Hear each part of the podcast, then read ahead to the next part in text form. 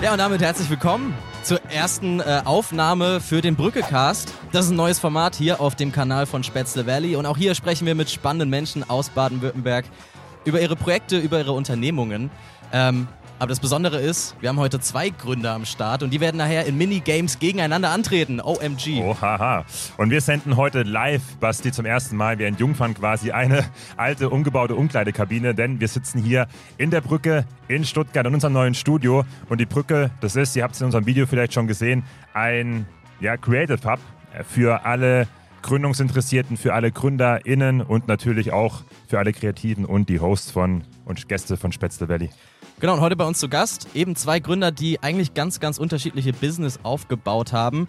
Ob es dennoch Gemeinsamkeiten gibt, das wollen wir heute herausfinden. Aber erstmal stellen wir sie euch vor. Zum einen haben wir nämlich Dimi am Start. Dimitri Tokus Balidis, eben in der Probe konnte ich es noch. Er ist der Gründer von Golden Circle, dem Netflix der Kulinarik, wie er und sein Mitgründer sagen. Ob der Vergleich wirklich stimmt oder hinkt, äh, das werde ich ihn gleich fragen. Aber erstmal ja, stellt Chris unseren zweiten Gast vor. Wir haben Emanuel hier. Emanuel von nah, habe ich mir sagen lassen. Ich muss ablesen, ist Gründer von Early Bird Coffee. Zusammen, Emanuel, mit einem Co-Founder Merlin Stellwag hast du zusammen 2015 Early Bird Coffee gegründet. Vielleicht kennst die ein oder der andere Early Bird, weil eure Produkte gibt es seit 2019 stetig und konstant bei allen DM-Märkten in Deutschland. Wir sind gespannt, was ihr zu erzählen habt und sagen nochmal herzlich willkommen von unserer Seite genau. hier im Spezielle Studio. Im Brückecast. Danke für die Einladung. ja, danke. Wie geht's euch? Wie seid ihr hier heute? Äh, tatsächlich mit dem Car2Go. Ähm, die Bahn streiken ja heute, Bahn ne? Bahn streiken, absolut. Und äh, mit dem Auto wäre es, glaube ich, auch keine gute Idee. Sechs Parkplatz. Deswegen musste mich gerade eben noch meine Frau zum Car2Go fahren, weil auch die Car2Gos alle vergriffen waren. Wie geht's dir, Emanuel? Hast du Bock? Gut, danke. Ich habe kalte Hände. Ich bin nämlich mit dem E-Roller gekommen. Mhm. Äh, aber da bin ich erfrischt und das ist bestimmt nicht schlecht für die äh, nächste wahrscheinlich Stunde, die ja. wir auf drei Quadratmetern gemeinsam uns gegenseitig die Luft Hier ist es schön warm. Klarer genau. Wettbewerbsvorteil. Genau, vielleicht für alle, die uns nur hören und nicht sehen. Äh, wir sitzen hier, Chris hat es angedeutet, in einer alten Umkleidekabine. Wir haben wirklich nur drei Quadratmeter. Wir glauben, die Luft reicht für ungefähr 25 Minuten Podcast. Danach gibt es hier wahrscheinlich eine Kohlenstoffmonoxidvergiftung. Also wenn ihr nichts mehr hört, dann sind wir umgefallen. Aber ne, wir haben schon kurz eine Anmoderation gemacht äh, an euch beide. Deswegen, vielleicht könnt ihr euch nochmal vorstellen und auch vor allem, was ihr bei euch im Unternehmen macht. Emanuel, vielleicht starten wir mit dir. Wer bist du und was machst du bei Early Bird? Ja, ich bin Emanuel, 36 Jahre, habe vor vielen Jahren mal so meine Faszination für, für Kaffee entwickelt und ähm, ja, mache das jetzt schon eine ganze Weile, äh, länger als ich ursprünglich mal dachte, acht Jahre. Ähm, ja, und mach's nach wie vor super gerne. Ähm, und wir sind aber immer noch, also obwohl wir jetzt schon so lange da sind und auch immer gewachsen sind, eigentlich ein kleines Unternehmen. Von daher ist es bei mir nach wie vor sehr, sehr breit. Also von ähm, ja, von, von Unternehmensstrategie bis äh, ist keiner da, geh mal ans Telefon. Und, äh, und dann habe ich auch mal Kunden am Telefon, die irgendwie sagen, äh, mein Vollautomat funktioniert nicht mehr, wo muss ich ihn drücken? also, ja, was haben sie denn für ein Problem? Genau. Aber das ist gut, dann bleibe ich immer am Kunden ja. dran. Das, ja. Cool. Dann das Ganze nochmal in grün. Mit dir, Demi, wer bist du und was machst du bei Golden Circle? Genau, mein Name ist äh, Dimitri oder Dimi besser gesagt. Ey, sorry auch nochmal, dass ich deinen Nachnamen gerade komplett geputscht habe. Ich weiß, etwas komplizierter. ähm, ich habe mal von einem so eine kleine Eselsbrücke gehört. Der hat gesagt, Togus Balit ist super einfach auszusprechen. To muss man sich merken, dann kommt der Kuss, dann kommt der Ball und Idis, so endet jeder Grieche und so hat er sich seine Eselbrücke gebaut. Tokus Balidis. Tokus Balidis, Balidis genau. Geil. Shit, hättest du das mal vorher sagen können. äh, genau, ich bin der Gründer. Zusammen mit einem ähm, Gründungskollegen haben wir The Golden Circle gegründet. Ähm, 2020 fingen wir damit an. Äh, beide passionierte oder essen super, super gern. Und ähm, und in, in der, in der Corona-Phase fing das einfach damit an, dass wir einfach mit unseren Kollegen, die auch sehr viel Köche sind und Sterneköche, ähm, Videos hochgeladen haben und einfach so eine Flut an Nachrichten bekommen haben. Ähm, hey, ähm, wie machst du denn das? Und äh, die ganzen Tipps und Tricks. Und äh, mit denen haben wir einfach mal gesprochen und haben gesagt, hey, komm, lass mal einfach das Wissen der Besten irgendwie so demokratisieren und zugänglich für alle machen. Und fing dann einfach äh, 2020 ganz rudimentär mit der Idee an. Geil. Genau, und äh, heute ist es das Netflix der Kulinarik. Kommen wir sicherlich später nochmal drauf zu. Gleich sogar, wir genau. nicht gleich ja. den Elevator-Pitch. Aber ah, genau, was ist denn deine cool. Rolle genau in dem Genau, ähm, ich, mein Background ist so Strategie. Früher so aus der Unternehmensberatung und das ist auch so mein Main-Fokus, Unternehmensstrategie, äh, Business Development, ähm, neue Partner zu akquirieren. Ähm, aber natürlich auch, wenn es äh, richtig viel zu tun gibt, ähm, auch neue Folgen produzieren da ist man in allen Themen mit drin. Also von bis äh, Videos reviewen, äh, teilweise Feedback geben für Schnitt etc. Also da ist man in allen Themen drin. Spannend. Emanuel, kennst du Golden Circle? Bis jetzt noch nicht, ne? Bis jetzt noch hört nicht. sich gut an. Dann perfekt. Dimi, wir merken es, du bist heiß, du willst deine Idee pitchen. Äh, wir schicken dich ganz klassisch in den Elevator-Pitch. Als Gründer wahrscheinlich etwas, was du schon öfters machen musstest.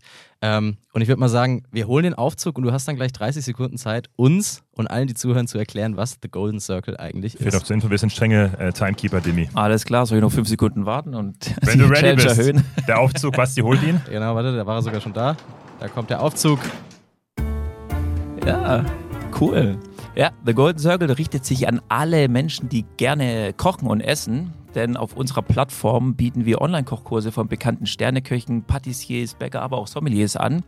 Und da die Nachfrage nach den Produkten, die die Köche selber zu Hause benutzen, aber auch in ihren Restaurants so groß war, haben wir auch einen Online-Shop integriert, wo man exklusiv diese Produkte erwerben kann. Wow, das war ja. Guck mal, wir sind gerade angekommen. Da sind wir. äh, das waren schneller als 30 Sekunden. Hier, ähm, ich finde es ein total spannendes Business. Ich habe es tatsächlich erst, äh, als ich dich kennengelernt habe, habe ich mich ein bisschen mit reingefuchst und äh, ich glaube, es gibt ein Vorbild für eure Idee. Zumindest hat es mich sehr an das Unternehmen Masterclass erinnert. Und ich glaube, das Unternehmen heißt eigentlich anders. Das Produkt heißt, glaube ich, Masterclass. Äh, sehr erfolgreich. Ich glaube, die gibt es schon seit 10, 12 Jahren, haben irgendwie äh, hunderte Millionen geraced. War das euer Vorbild oder wie kamst du auf die Idee und glaubst du, dass die Masterclasses auch in Deutschland quasi rüberschwappen werden, dieser Trend? Also, was man natürlich beobachten konnte, gerade auch 2019, 2020, dass das Thema Edutainment immer wichtiger wird und insbesondere auch durch das Thema Corona das einfach massiv an, an Wichtigkeit äh, gewonnen hat, weil einfach viele auch von zu Hause aus arbeiten und, ähm, und man einfach auch nicht mehr dieses 1 zu 1 Coaching hat und die Leute sich trotzdem weiterbilden wollen. Und ähm, wir haben einfach gesehen, dass natürlich auch im Bereich von Masterclass ähm, das natürlich ein großes Vehikel ist, insbesondere auch hier mit bekannten Leuten zusammenzuarbeiten, weil natürlich immer das Thema ist, von wem willst du dir was sagen lassen oder von wem willst du lernen und du willst immer von denen lernen, die es eigentlich schon können und gut sind und wo du aufschauen kannst, wo du sagen kannst, hey, wenn ich einen Schnitzel mache, dann möchte ich es aber richtig machen und dann möchte ich vielleicht auch die Tipps und Tricks einbauen und die Kniffe, dass es am Endeffekt einfach auch richtig gut schmeckt. Und ähm, witzigerweise ist es bei den ganz einfachen Sachen schon so, dass man einfach viele Sachen im Alltag gar nicht so beherzigt beim Kochen und es einfach gar keinen großen Aufwand bedarf, aber man muss halt diese ganzen Tipps und Tricks kennen. Du, du hast es eigentlich gerade angesprochen, auch so ein bisschen äh, durch die Blume, der, dieses Thema Selbstoptimierung. Absolut. Ähm, was ja irgendwie, Basti, wir hatten es auch schon, so das Gefühl, man muss in der Freizeit immer noch krasser werden, noch mehr leisten neben der Arbeit und noch mehr können. Da gibt es ja auch gute Blei äh, Beispiele wie Blinkist und Co., die Ja. das in 15 Minuten Genau. zusammenfassen. Auch andere Anbieter natürlich, um hier keine Werbung für Blinkist zu machen. Ähm, aber ist das auch ein Trend, den ihr für euch erkannt habt, wo ihr sagt, okay, in den Bereich wollen und müssen wir auch ähm, mit eurem Format reingehen? Absolut. Also wie gesagt, äh, gerade einfach das, das, das Thema Edutainment und ähm, sich weiterbilden, lernen ist einfach ein wesentliches Asset. Ähm, viele Unternehmen investieren auch sehr, sehr stark in Lernplattformen, ähm, weil das einfach auch ein Bedarf von, von Mitarbeitern ist, äh, sich in unterschiedlichen Bereichen weiterzuentwickeln und dazu zu lernen. Und heutzutage mit der Digitalisierung haben wir alle Möglichkeiten, ähm, schnell viel zu lernen. Und das auch, sage ich mal, äh, in einer komprimierten Zeit, wo es einfach auch Spaß macht.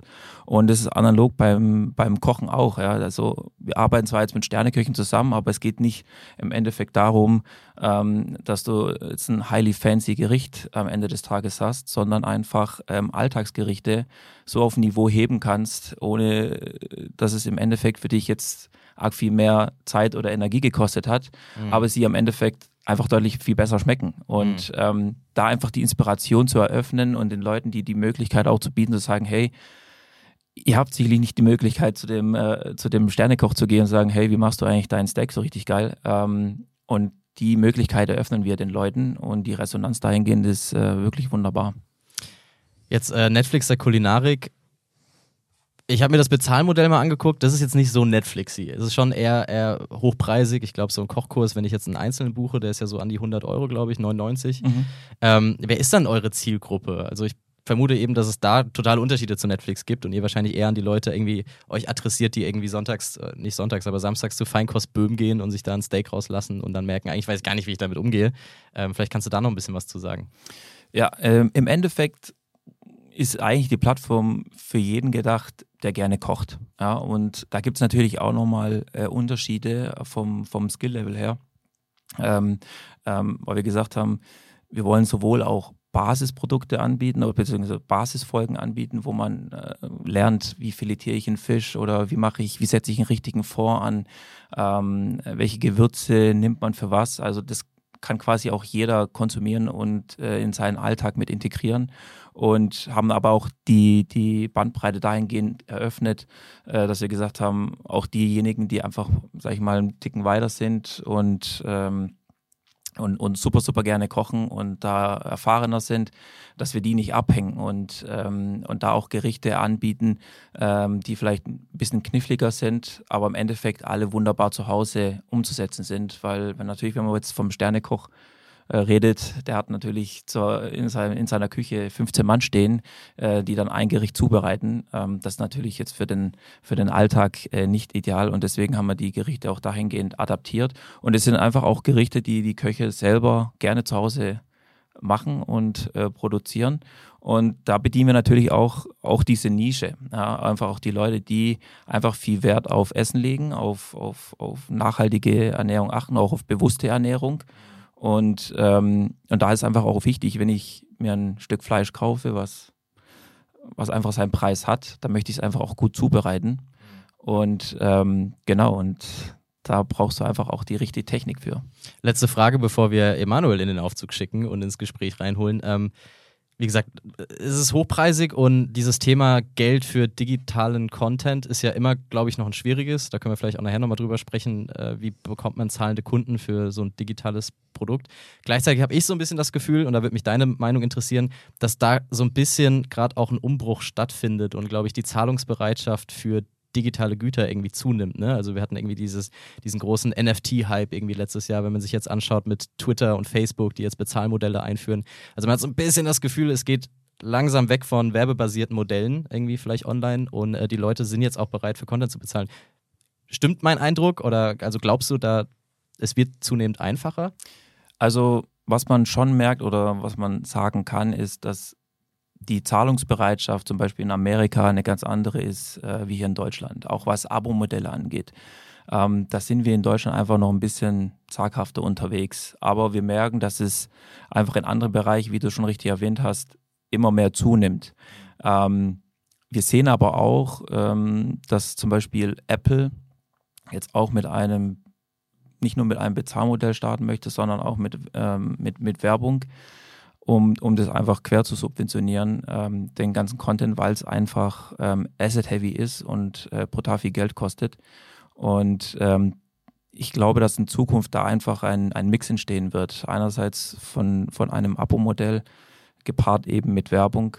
Und äh, da gehen die anderen großen Anbieter jetzt auch viel, viel, viel, viel stärker mit rein. Ja, Danke dir. Bis dahin. genau, dann Emanuel, es ist dein Turn. Äh, der Aufzug ist wieder da. Und wir würden auch dich pitchen lassen. Gleiche Spielregeln, ungefähr 30 Sekunden. Und äh, für dich haben wir aber andere Jazzmusik ausgesucht. Here we go. Ach, äh, geht direkt los. Ja, ich habe äh, vor, vor zehn Jahren äh, angefangen, mich mit dem Thema Kaffee zu beschäftigen. Und dann kamen auf einmal ganz viele Bekannte, Verwandte auf mich zu und gefragt, ah, ich trinke auch Kaffee. Was ist denn eigentlich ein guter Kaffee und wie bereite ich mir den zu? Und so ist in dem Sinne die Idee für Early Bird Coffee entstanden. Und das ist auch heute das Produkt. Also ein sehr guter Kaffee, der einfach zuzubereiten ist. Nachhaltigkeit spielt natürlich auch noch ein Thema. Und ähm, das kann man online und im Einzelhandel in Deutschland kaufen. Und das schon seit acht Jahren. Also irgendwas haben wir richtig gemacht. Cool. Ja, Emanuel, super spannend. Äh, wir, wir kennen uns ja schon ein bisschen und ähm, ich habe mich gefragt, schon viel länger als ich denken kann, ähm, gibt es ja Kaffee. Warum kommt man auf die Idee, gerade bei den großen Marken, wenn man in den Supermarkt schaut oder auch in die verschiedenen Röstereien geht, wie kommt man auf die Idee zu sagen, ich mache jetzt noch einen Kaffee, den ich irgendwie in den Markt bringen will? Ja, ich habe selber für eine bekloppte Idee gehalten. Äh, mein Mitgründer war derjenige, der sich wirklich äh, Vielleicht kennt ihr auch jemanden, der sich mal ganz tief mit Kaffee be beschäftigt, ne? so die mhm. Kaffee-Nerds. Ähm, und ich war da am Anfang auch sehr skeptisch, ähm, bis ich dann halt auch irgendwann mal gemerkt habe, es ist ein also es ist, ein verrückter, gigantischer Markt. Ne? Also wir trinken, also wahrscheinlich trinken wir hier alle Kaffee, äh, Kaffee. Und wenn du auf der Straße dich umfragst, neun von zehn Erwachsenen in Deutschland trinken Kaffee. Es ist das meist getrunkene Getränk, kann man eigentlich auch sagen. Ja? Also mehr als Saft, mehr als Milch, mehr als Tee, mehr als Bier, ja, viel mehr. Ähm, und gleichzeitig wissen wir gar nichts darüber. Ja, also vermutlich würdest du ähm, nie im Aldi einen Tetrapack Wein für 99 Cent kaufen, weil du irgendwie denkst, nee, im Moment, das ist keine gute Qualität, das schmeckt mir nicht. Bei Kaffee weiß man es irgendwie nicht. Ne? Das ist, wird nicht bei uns angebaut, sondern in irgendwelchen äh, Ländern auf dem Äquator der Welt. Und ähm, ja, und, und, und das ist eben dann das, was, ich, was wir dann auch gemerkt haben. Also in dem Moment, wo sich's rumspricht, dass ich mich, mich mit Kaffee aus, auskenne, fragen eben ganz viele, was, was ist denn ein guter Kaffee? Was, der ist mir zu bitter oder zu sauer oder wie ist es denn mit der Nachhaltigkeit? Und da habe ich dann eben gemerkt, mh, äh, zum einen ist es natürlich ein faszinierendes Thema, für das ich mich begeistern kann. Zum anderen merke ich, dieser Markt hat so viele Probleme, auch, also sagen wir mal, strukturelle Probleme, aber auch Kundenprobleme. Ja? Also mhm. ähm, zum Beispiel mein damaliger Arbeitgeber, da war dann eben auch so, alle super unzufrieden mit dem Kaffee im Büro, aber keiner kriegt es irgendwie hin. Ähm, und so haben wir in dem Sinne mal ganz klein angefangen, ne? also nebenberuflich äh, auf dem Probenröster die ersten Röstungen gemacht, äh, versucht zu verstehen, wie funktioniert Rohkaffee, wie funktionieren Mischungen, wie, wie funktioniert Geschmack. Das ist natürlich auch ein sehr, ja, wie soll man sagen, kein, kein einfaches Thema. Aber wir haben dann eben eine Marke und ein Kaffeeprofil und eine Kaffeequalität geschaffen, die äh, eine Zielgruppe trifft und ja, komischerweise hat es funktioniert. Ja. Was würdest du denn sagen, wenn ich mich jetzt für Kaffee interessiere und an Early Bird vorbeilaufe ähm, und eben im Supermarkt zum Beispiel oder wo auch immer ich Kaffee einkaufe, noch fünf oder zehn andere Brands sehe, was ist denn das Besondere an Early Bird Coffee? Also mittlerweile kann ich ja dann auch so ein bisschen, muss ich nicht mehr nur noch Behauptungen aufstellen, mhm. so wie in den ersten Jahren. Ja, schmeckt ähm, gut. genau, sondern also wir sind jetzt zum Beispiel im DM und da war es vorletztes Jahr so, dass dann Dallmayr mit reingelistet wurde. Die haben dann zu der Zeit ganz neu ein Produkt erstellt, Gran Verde heißt es, wo sie sich eben ganz bewusst ein ähnliches Profil eigentlich gegeben haben wie wir. Ne? Also ähm, Bio, fairer Kaffee, auch ähm, mit grüner Packung, schöne, schön gemacht. Und dieser Kaffee stand direkt neben uns im Regal, ein absolut vergleichbares Produkt, zu einem günstigeren Preis und zwar auch relevant günstigeren Preis. So, ähm, da waren wir natürlich erstmal so gespannt, wie entwickelten sich das und können es in dem Sinne selber gar nicht glauben, dass wir, ähm, kann ich sagen, 50 Prozent mehr Umsatz bei DM gemacht haben mhm. als, als, als Dahlmeier mit dem Produkt. Und äh, was dazu geführt hat, dass die recht schnell wieder rausgeflogen sind. Ja. Und Woran liegt es deiner Meinung nach? Genau, also es liegt, äh, im Grunde genommen liegt es an drei Sachen. Also im, im Kaffee gibt es jetzt keine technologischen äh, mhm. Fortschritte in dem Sinne, ne? sondern ähm, im Grunde genommen kommt, entscheidet ein Kunde an äh, Geschmack, ähm, äh, Preis natürlich auch und Marke. So, über Geschmack lässt sich streiten, kann ich auch gleich mal noch drauf eingehen, was macht eigentlich ein Kaffee gut, etc. Ähm, aber ähm, da es jetzt hier in dem Sinne sogar ein teurerer Preis war, ist es natürlich einfach so, dass ähm, unsere Marke einfach den den Nerv der Zeit trifft. Ja? Also ähm, ich glaube, dass es eben für diese, es gibt dann so diese Big Four in Deutschland, ne, die nach wie vor eigentlich den größten Teil des Kaffeemarkts Markts machen. Das ist Dahlmeier, Melitta, äh, Chibo und Jakobs. Und die verlieren einfach Relevanz und Glaubwürdigkeit. Also, wo früher unsere Eltern wahrscheinlich noch gesagt hätten, na Dallmayr, das steht für mich für vollendet, volledelter Spitzengenuss. da hat sie aber eine Werbung eingebrannt. ja. ähm, das ist heute eben nicht mehr so und, ähm, und, und diese großen Marken müssen eben auf diesen Leveln eben mit diesen Angreifern, wie wir es sind, äh, ähm, klarkommen und das ist für die gar nicht so einfach, weil die eben auch eine breite Masse äh, ab, abdecken müssen. Ähm, und genau, und am Ende ist es bei Kaffee natürlich auch so, wir können das Produkt einmal verkaufen, das ist irgendwie nett, aber am Ende muss es auch überzeugen. Und, ähm, und da schaffen wir es eben mit diesem Kaffeeprofil und mit diesem Kaffeegeschmack, das wir erzeugt haben, relativ gute Wiederkaufsraten. Mhm. Ähm, sowohl bei DM, DM ist ja hochprofessionell, was, das, was die Backend-Systeme angeht. Also wir können ganz genau sehen, wer wo was wann kauft. Mhm Ähm, und da haben wir sehr, sehr gute Wiederkaufsraten und online sehen wir es natürlich sehr transparent. Da haben wir halt Leute, die, ähm, ja, die bei uns, ich glaube, wir haben jetzt den, den, den, die ersten, die, äh, die über 100 Mal bei uns bestellt haben. Mhm. Und äh, könnt ihr ja mal überlegen, ob ihr schon mal in einem Online-Shop 100 Mal irgendwo bestellt habt. Ähm, also außer Amazon ist es in dem Sinne äh, nicht existent im, im Online-Handel. Ähm, und ja, von daher sind wir super happy, dass wir da irgendwie diese, das, das so getroffen haben und extrem dankbar für diese mhm. Kunden, die uns so treu die Stange halten. Ja.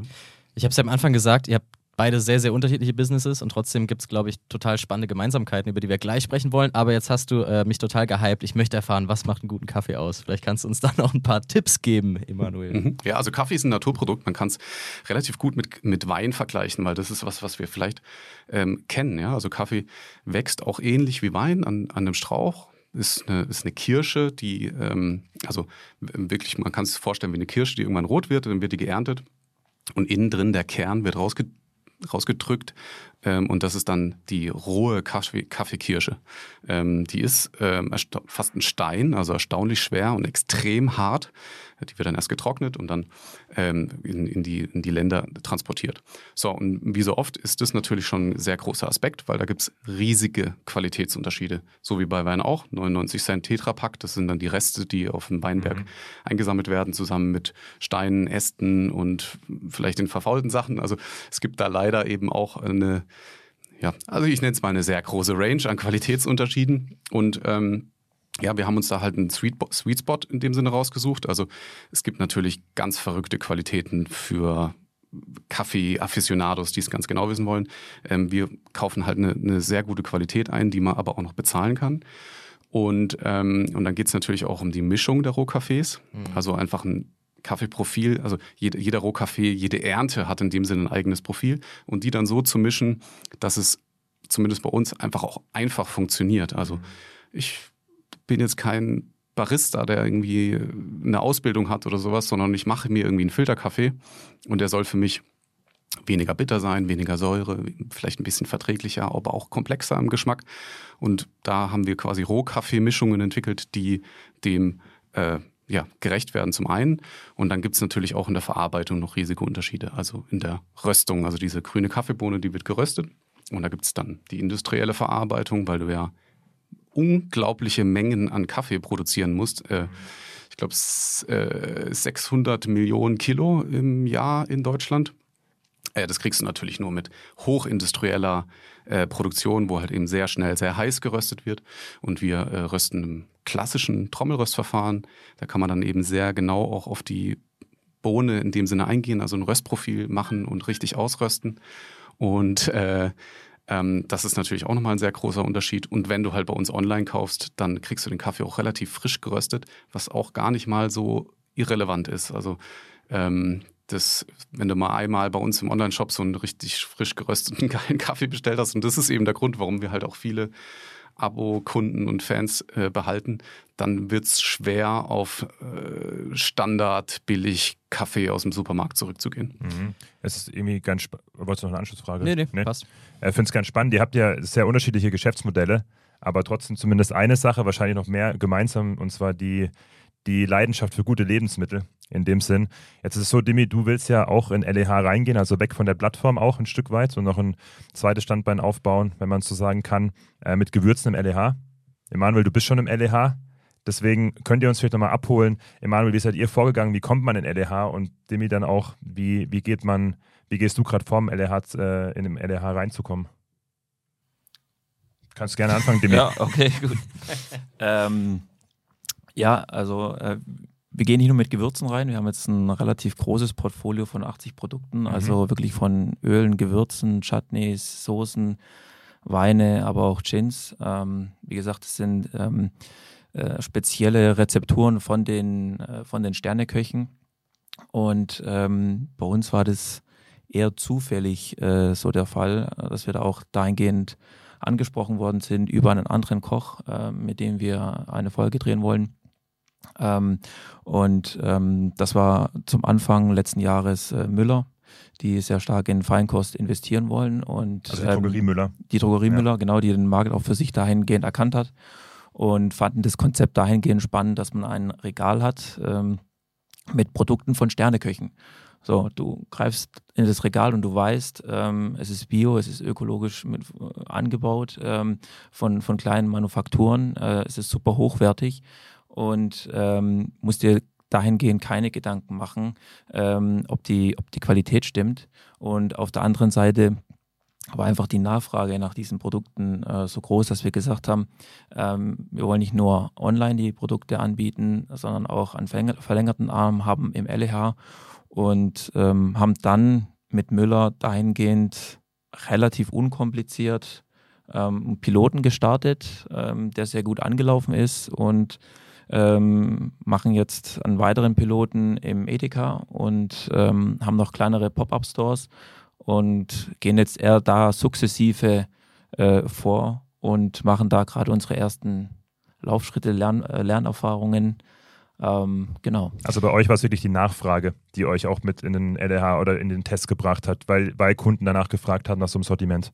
Äh, für uns war es so die logische Konsequenz, ähm, einerseits online etwas zu haben, aber auch ähm, physisch vor Ort Leute anzusprechen mit einem mit einem coolen Konzept.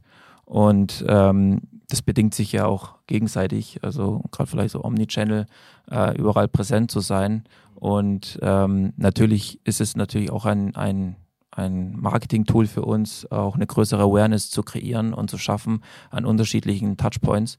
Und ähm, ja, wenn man dann einen coolen Partner hat, äh, die einen unterstützen und auch, ähm, auch ein Fable für Startups haben und auch da denen die Bühne gibt und unterstützen, äh, finde ich das super. Und deswegen haben wir das gesagt, wir probieren das aus.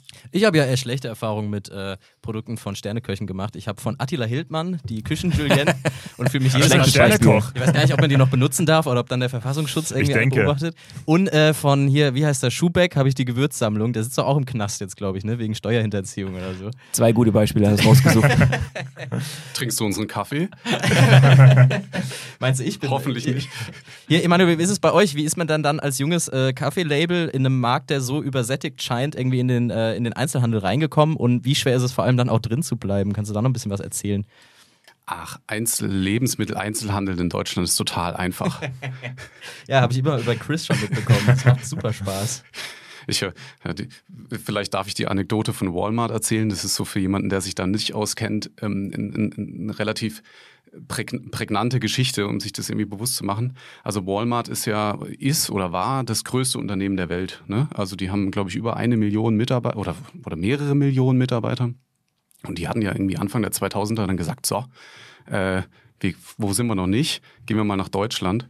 Und dann ähm, muss man sich vorstellen, dass die, die haben, ich glaube, dann sieben, acht, neun Jahre lang irgendwie in Deutschland versucht, im Lebensmitteleinzelhandel mitzuhalten und sind dann irgendwie nach, nach zehn Jahren und zehn Jahren Verlusten quasi von dannen gezogen, weil die nicht in der Lage waren, im deutschen Lebensmitteleinzelhandel quasi wettbewerbsfähig anzubieten. Das ist, ist eigentlich unvorstellbar. Äh, von daher, äh, da war das natürlich ein Scherz. Ähm, es ist, äh, ja, Lebensmitteleinzelhandel Fluch und Segen. Ne? Ähm, es ist natürlich nach wie vor findet der größte Teil des Volumens der meisten ähm, FMCG-Produkte äh, im, im Handel statt. Und ja, unsere ersten Schritte waren damals also Fast noch Moving Consumer Goods, ne? um das kurz zu erklären. Goods, genau. Ähm, im, Im Kaffeemarkt ist es auch immer noch ein einstelliger Prozentsatz, der quasi online äh, ähm, über den Ladentisch geht, allerdings stark steigend. Und ja, die, die ersten Schritte im, Einzelhandel haben wir damals mit, äh, mit einem Produkt gemacht, was es heute nicht mehr gibt, nämlich einem Cold Brew Coffee. Das haben wir dann einfach nebenher noch so als Produkt entwickelt, auch dann als eigene Firma und Joint Venture. Ähm, und das war so da, damals auch Pull, ja, also wir waren die ersten und so ein bisschen First Mover Advantage äh, gab es dann einfach aus dem Lebensmitteleinzelhandel Anfragen. Ähm, und zwar auch so schnell und so viel, dass wir dabei dann auch gestolpert sind, ne, weil wir eben auch noch so wenig Erfahrung hatten. Und dann kommen natürlich noch andere Geschichten dazu, die man so als Startup eben mal durchlebt, ne, dann ist man auf einmal interessant für große Unternehmen und äh, äh, ja, wo, wo steckt man jetzt irgendwie seine Energie rein. Ja, das Ende der Geschichte äh, ist, dass es sehr schnell sehr erfolgreich war, aber dann eben auch sehr schnell wieder weg. Aber, Ähm, aber kannst du da vielleicht mal einen Tipp geben? Also gerade wenn jetzt ein paar GründerInnen zuhören, die im Food-Bereich starten wollen. Zum Beispiel Dimi. Was, genau, Jimmy zum Beispiel, haben wir ja hier. was, was ist denn dein, dein Top-Tipp oder vielleicht auch zwei Tipps, wo du sagst, hey, so muss man vorgehen oder so sind wir vorgegangen, um, um erfolgreich ein Produkt im LEH zu platzieren oder im DM? Ja, also jetzt mit, mit dem Produkt damals sind wir dann, ich weiß gar nicht, wir, haben- waren wir dann bei, bei 5000 unterschiedlichen Point of Sale, sagt man dann so, die POS, äh, ähm, gelistet. Und was wir in dem Sinne einfach nicht mitgezogen haben, sind die ganzen Operations. Also das ist natürlich brutal. Also einfach mal so viele Läden, einfach mit deinem, also das Produkt muss ja produziert, gelagert, verschickt, äh, ein, ein, eingelistet werden. Und das, das, das ganze operative Management und auch die Beziehung und das Management von den verschiedenen Handelspartnern ist unglaublich ressourcenintensiv. Ähm, Gerade wenn man jetzt zum Beispiel so ähm, nicht zentral gemanagte ähm, Händler nimmt, wie zum Beispiel Edeka oder so, ne, dann kann es passieren, dass du quasi jeden einzelnen Edeka einzeln betreuen musst. Der Edeka Müller, Meier und, ähm, und äh, dann brauchst du einen Außendienst etc. Also es ist einfach sehr ressourcenintensiv und deswegen also würde ich mir selber nochmal einen Tipp damals gehen, dann wäre es eher so ein bisschen ein langsam Vorgehen und quasi ähm, das Geschäft so lernen, ne? weil ähm, so schnell man eben drin ist, das, so schnell ist man auch wieder raus. Ich glaube, es gibt auch so Statistiken, ich glaube nur eins von zehn Produkten, was neu gelistet wird, bleibt überhaupt länger als, als sechs Monate in, in, im Regal. Ähm, von daher hat man auch nur einen Ein Shot quasi, Ein Shot, ja. genau. Mhm. Also wenn du einmal drin warst und wieder raus bist, dann kommst du nicht mehr rein. Und ähm, deswegen waren wir da bestimmt, also einfach zu schnell, um äh, auch das, das, das Geschäft zu lernen, die Operations, auch, auch, auch Marketing. Also es geht dann natürlich einfach um Absatz. Ne? Also es ist das im, im Handel geht es um Absatz und um Stückzahl und wenn du die nicht lieferst, bist du wieder raus. Und die Frage, und, und das- das hat auch erstmal zu lernen, wie ähm, wie ist eigentlich mein Absatz oder wie kann ich den steigern oder wie mache ich Marke irgendwie drumrum. Und das ist halt alles liegen geblieben eben aufgrund des Rushs, die, das wir da irgendwie hatten. Ähm, Und im Nachhinein würde ich sagen, dass das das eben war, was es dann im Nachhinein schwierig gemacht hat. Aber wir hatten ja dann das Glück, dass wir diese Erfahrung in dem Sinne um, ummünzen konnten und, konnten und haben da jetzt eben sehr solide ähm, Early Bird Coffee natürlich insbesondere bei DM ähm, gelistet, aber auch da, ne, da sind wir jetzt schon, schon ein paar Jahre dabei, ähm, sehr erfolgreich das Sortiment in dem Sinne entwickelt und sehr tolle Zusammenarbeit, wobei man natürlich auch sagen muss, DM ist auch ein Exot. Also DM äh, ist extrem erfolgreich, ähm, ähm, einfach auch in dem Geschäftsmodell, das sie machen und ähm, sehr kooperativ auch. Ähm, also du hast auch gerade schon mal kurz gesagt, also gerade auch gegenüber kleinen und jungen Unternehmen auch einfach ein bisschen äh, ja, wie, wie nenne ich das? Äh, ko kooperativer, ja, oder ist einfach ähm, eine gegenseitige Unterstützung äh, da, um das irgendwie gemeinsam erfolgreich zu gestalten. Ähm, und ähm, ja, das quasi in, noch sehr viel größer zu machen. Also wir sind jetzt da in über 2000 Filialen, das ist schon ein bisschen was. Aber ähm, es gibt natürlich, wenn man sich ein Y-Food oder sowas anguckt, die sind wahrscheinlich bei 20.000. Und das ist natürlich dann schon nochmal eine ganz andere Nummer.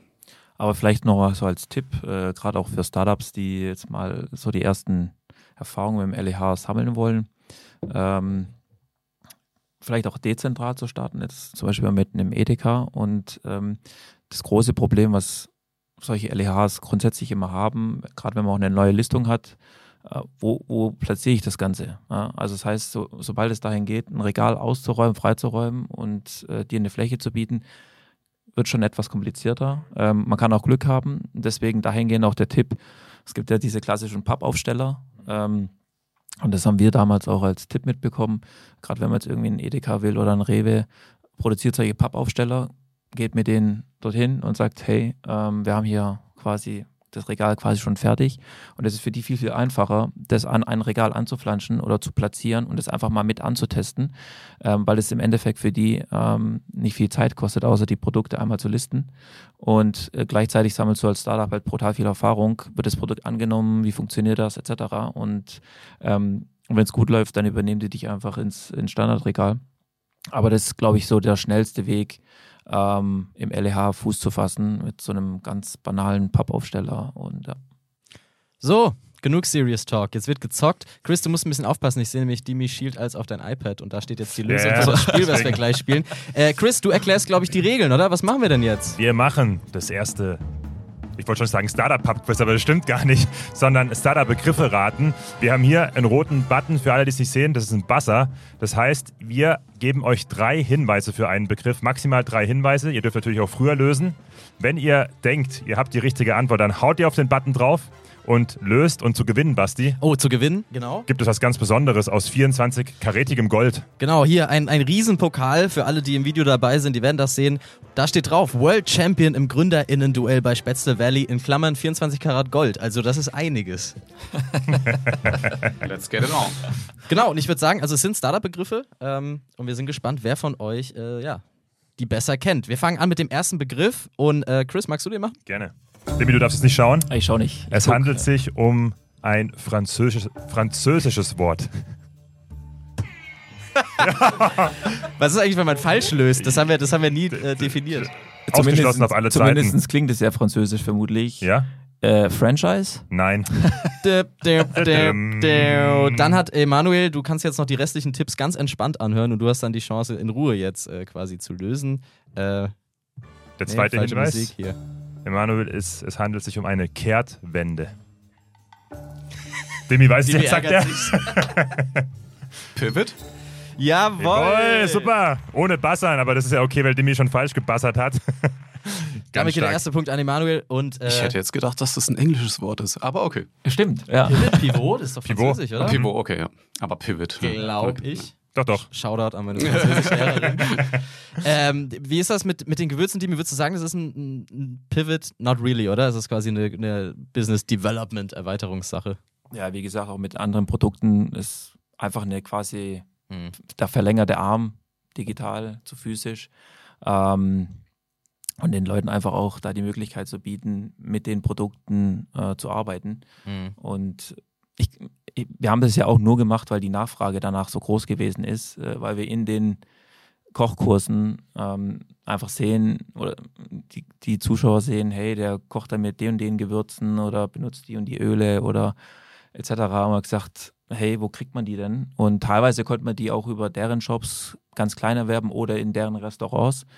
Und dann haben wir gesagt, komm, wir bündeln das äh, auf unserer Plattform und dann ist es dahingehend einfach eine logische Konsequenz. Du schaust dir die Folge an, kannst dir die Produkte kaufen Hm. und ähm, genau. Bei euch ja ähnlich, Emanuel. Ne? Es war ja mit eurem Cold Brew, hast du ja schon gesagt, der wurde parallel entwickelt. Das heißt, es war eine Produktergänzung oder eine neue Marke, die ihr da gelauncht habt und keine wirkliche Geschäftsmodelländerung.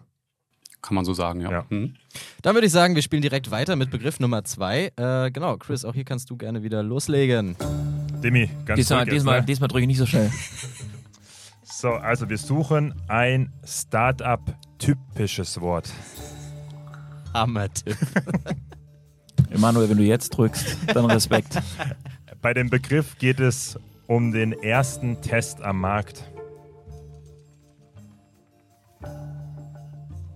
Und der letzte Hinweis. Es ist ein vereinfachtes Modell.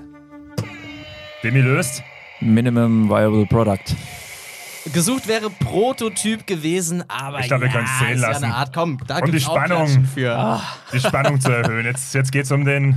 Aber das, das interessiert mich wirklich bei euch, Dimi, weil ähm, du hast ja gemeint, ihr habt Starköche. Ich kann mir vorstellen, das ist irgendwie relativ pricey, die unter Vertrag zu nehmen. Wie ähm, habt ihr das denn damals gestartet? Also wie sah denn vielleicht so ein erster Prototyp aus? Oder seid ihr direkt in die Vollen gegangen, habt gemeint, nö, wir signen jetzt hier drei Köche, wird schon gut gehen? Nee, ich, also ich glaube, ähm, und äh, das wäre auch so der, der Rat nach draußen äh, an andere Startups, äh, einfach super lean zu starten. Und äh, so sind wir im Endeffekt auch gestartet. Äh, wir hatten die Idee im Kopf, die wirklich mit einem Koch am, am Tisch entstanden ist. Mhm. Und ähm, wir haben gesagt, komm, lass uns mal ein paar Folgen produzieren und haben Kameras eingepackt, Mikros und sind dorthin gefahren und quasi vor Ort noch ein bisschen das Konzept geschrieben. Ähm, und dann wirklich super, super lean. Ich in der Regie, noch nie davor Regie gemacht. Ähm, ein Kameramann, der von links nach rechts gesprungen ist. Äh, super viele Stops, macht es nochmal, äh, Close-up drauf. Äh, so sind wir gestartet und daraus haben wir ähm, im Endeffekt einen, einen kleinen Trailer geschnitten. Mhm. Und dieser Trailer hat irgendwie super, super krassen Anklang gefunden. und haben da eine mega krasse Resonanz drauf bekommen. Und viele haben sich auch bei uns gemeldet, hey, kann ich da mitmachen, etc. Ach, und ähm, ja, und da kam so ein Stein ins Rollen, den wir jetzt selber gar nicht so ausgemalt hatten. Und mit jeder Produktion sind wir dahingehend auch professioneller geworden. Und ich glaube jetzt von der ersten bis zur letzten Produktion, da ist ein Quantensprung äh, dazwischen. Aber ich glaube, das ist im Endeffekt auch, ähm, wie, man, wie man starten muss. Also mhm. Lean auch antesten am Markt, kommt es überhaupt an? Und im Endeffekt ist, ist, sind die Köche auch People-Business. Es geht mhm. natürlich auch viel darum, Opportunitätskosten auch Seiten eines Koch, weil er einfach auch super, super busy ist. Und ähm, da kann man aber auch im direkten Gespräch auch viel klären. Ja. Also ist nicht wie in Amerika, wo du jetzt irgendwie 100.000 Euro auf den Tisch legen musst, dass er überhaupt mitmacht. Ähm, da ist aber auch viel Goodwill dabei und ähm, viele, die sagen, hey, ich unterstütze euch, weil ich das eine super coole Idee finde. Und er partizipiert ja auch langfristig davon. Mhm. Ähm, genau. Als natürlich irgendwo auch eine Überzeugungsarbeit. Und nicht jeder springt gleich natürlich aus, aus Pferd drauf. Also kriegst natürlich auch am Anfang Absagen. Äh, ganz klar. Äh, damit muss man einfach umgehen. Und ähm, meistens kommen die dann zum späteren Zeitpunkt dazu. Aber ist auch völlig in Ordnung. Es gibt immer First Mover. Und so entwickelt sich das Produkt, ja. Ich glaube, es steht 1-1, was mhm. natürlich optimal für uns ist, denn es ist super spannend. Und äh, jetzt kommt Begriff Nummer 3. Chris, bitte. Wir suchen ein himmlisches Fabelwesen. Ein Horn. Ich, Nein. Ich, ich, ich wollte es nicht, nicht drücken. Äh, ich glaube, ich kenne die Antwort. Du kennst die Antwort? Aus Wettbewerbsvorteilen mache ich es nicht. Du, weil, weil, weil, du geschielt hast? Oder nee, nee, nee, nee, aber äh, du darfst einmal auflösen und dann fände ich es cool, wenn wir noch ein Wort machen könnten. Also wir lösen jetzt nicht auf, ihr dürft jetzt beide nochmal drücken. Weil es geht ja um den 24-karätigen Pokal. Das zweite, ja? Einhorn? Nein. Das ist leider falsch. Das ist falsch. Und Dimi hätte das gleiche gesagt. Ich hätte das gleiche. Ich hätte das, also Unicorn hätte ich gesagt. Dann dürft ihr beide nochmal. Dann ist der Buzzer ab jetzt resettet und genau, okay, ihr dürft beide nochmal mitspielen. Weiter geht's. Es geht um alles. Es geht um den Pokal. Es geht um Tipps und Tricks. Dimi? Also ich weiß jetzt nicht, ob es ein Fabelwesen ist, aber Business Angel? Jawohl! Ja, Engel ist kein. Ist es ein Fabel? Ja, also deswegen so war ich so ein bisschen irritiert. Ja. Deswegen ja Unicorn, das, da war ich auch auf den Trip. Ist eine Glaubenssache, ne, ob es ein Fabelwesen ist oder ja, nicht. Deswegen. Ja, absolut, ja. ja, aber ich glaube, den Sieg können wir anerkennen, oder Emanuel? Ja, Dimi hat äh, mit 2-1 gewonnen und damit gehört dieser tolle Pokal geht wow. an Golden Circle quasi. Dimi, vielleicht ganz kurz, ganz was machst Dank. du jetzt mit dem 24-karätigen Gold? Ich meine, brauchst du noch Geld für dein Business oder? Ja, also ich, ich werde es auf jeden Fall jetzt ähm, wieder vergolden ja. und anderweitig wieder verkaufen. Nein, wir werden das in, in, unsere Vitrine stellen. Das ist, ich glaube, ein mega krasser Ansporn. Ja. Und um noch mehr Pokale zu gewinnen. Um noch mehr Pokale zu gewinnen, ne? ja, ja Ach, absolut. Schön. schön. dass wir da was in dir auslösen können. Hey, ich habe gerade auf die Uhr geguckt, wir schnacken schon fast eine Stunde. Wer hätte das gedacht, dass der Sauerstoff auch Ernsthaft? so lange reicht? Ja. Ja, ähm, zum Ende eine Frage, die stellen wir eigentlich immer, weil es ganz nett ist. Äh, was war so der größte Fuck-up in eurer bisherigen Startup-Geschichte? Gibt es da so einen Moment, wo ihr nachts manchmal aufwacht und so ein bisschen zusammen cringed, weil da irgendwie ordentlich was äh, schiefgelaufen ist? Emanuel, du überlegst noch, fällt dir da was auf? Oder ein? Viele. Erst gestern hatte ich auch so, hatten wir auch das Gespräch, dass, ähm, dass, dass wir das im Vorhinein auch, also jetzt heute rückblickend acht Jahre, ähm, ist es irgendwie automatisch, dass man immer irgendwo in einem gewissen Wind unterwegs ist. Und ähm, zum Beispiel bei uns war es so ja, dass wir Corona im Vergleich ja sehr gut äh, überlebt haben, sinngemäß. Ähm, aber letztes Jahr dann mit, mit der Ukraine-Krise und Inflation das uns wiederum recht unerwartet, recht stark äh, getroffen hat. Also ähm, es, es, gibt diverse Geschichten, ja, äh, oder das mit dem Cold Brew, das ist jetzt schon eine Weile her. Das ist natürlich äh, schon auch ein dicker Brecher gewesen, da dann auch mal ähm, so ein Projekt zuzuschließen. Ähm, aber im Grunde genommen, also mein Gefühl ist, ist ich, ich mache es wahnsinnig gerne. Die Sachen gehören irgendwie dazu und mittlerweile äh, na, nach einer gewissen Zeit gewöhnt man oder habe ich mich auch daran gewöhnt, dass es einfach Phasen gibt in einem Startup. Du, Demi, hast du einen ganz besonderen Fuck-up erlebt in der kurzen Zeit oder in der jungen Zeit? Also also ein ganz besondere nicht. Ich glaube, das sind, ich glaube, wenn man es summiert, ist es dann, äh, ist es ein mega Fuck-up. Äh, aber das sind halt einfach viele kleine äh, Fuck-ups, die äh, in jeder Phase irgendwo eintreten. Ähm, deswegen heißt es ja auch irgendwie mit Rückschlägen äh, gut umgehen zu können. Ähm, so ganz banale Sachen. Ähm, fuck, wo sind die Dateien hin für, die, äh, für das Video, was wir gerade gedreht haben. Äh, irgendwann später festgestellt, okay, es, es synkt irgendwie noch. Ähm, und da ist irgendwo das Herz stehen geblieben. Ähm, aber auch natürlich, äh, was du eben auch gerade gesagt hast, ich glaube, auch letztes Jahr durch die Ukraine-Krise ähm, und durch die hohe Inflation hat sich auch die Investorenlandschaft einfach äh, brutal verändert oder auch sehr, sehr zurückhaltend geworden, ähm, allokieren das Budget einfach anders oder auf andere Businessmodells. Ähm, wir sehen ja auch eine hohe Inflations... Äh, äh ähm, ähm, Rate. Rate. Genau. Und, ähm, das war der vierte Begriff. Gut, dann müssen wir doch mal diskutieren, wer das Ding mit nach Hause nimmt. Absolut. 2-2. nee, und, und das ist einfach, wo man sich einfach anpassen muss. Ähm, ich glaube, man braucht einfach jetzt einen extrem langen Atem ähm, und muss sich durch die Situation durchboxen und einfach auch neue Wege suchen, ähm, wie man, wie man, sage ich mal, auch eine gewisse Awareness nach draußen wieder kreiert, ähm, auch wenn das Geld nicht locker sitzt. Und ähm, da muss man sich einfach auch wieder neu erfinden. Und ich glaube, am Ende des Tages ist es das auch, was äh, ein Startup dann auch wieder erfolgreich macht, weil man einfach solche Phasen durchlebt, kreativ geworden ist. Und ähm, genau. Ja, dann würde ich sagen an der Stelle, danke euch beiden, dass ihr hier wart. Vielen in der Dank. ersten Aufnahme vom Brückecast. Wahnsinn. Es hat mega Bock, äh, Bock gemacht mit euch. Danke für die Einladung. Danke, Danke für die euch auch. Einladung. Absolut. Basti, wir haben morgen äh, am Am 10.. 10.3. noch ein ganz besonderes Event. Was steht denn hier in der Brücke an? Genau, für alle, die zuhören und irgendwie in Stuttgart sind, äh, morgen Abend gibt es hier in der Brücke gibt es ein, ja, ein Pub-Quiz, ein Innovators Pub-Quiz. Das heißt, wir werden äh, ja, ganz viele Minigames mitbringen rund um Startup-Themen. Wenn ihr Bock habt, dabei zu sein, dann schaut doch einfach vorbei. Äh, mehr Infos am besten bei LinkedIn, oder Chris? Ganz genau. Top. Und damit würde ich sagen, Chris, du darfst wieder die berühmten letzten Worte von Spätzle Valley sagen. Ihr Nämlich. wisst ja, vergesst nicht, Basti, die Spätzle auf dem Herd. Tschö, tschö. Bis dahin. Ciao. Ciao. Ciao, ciao.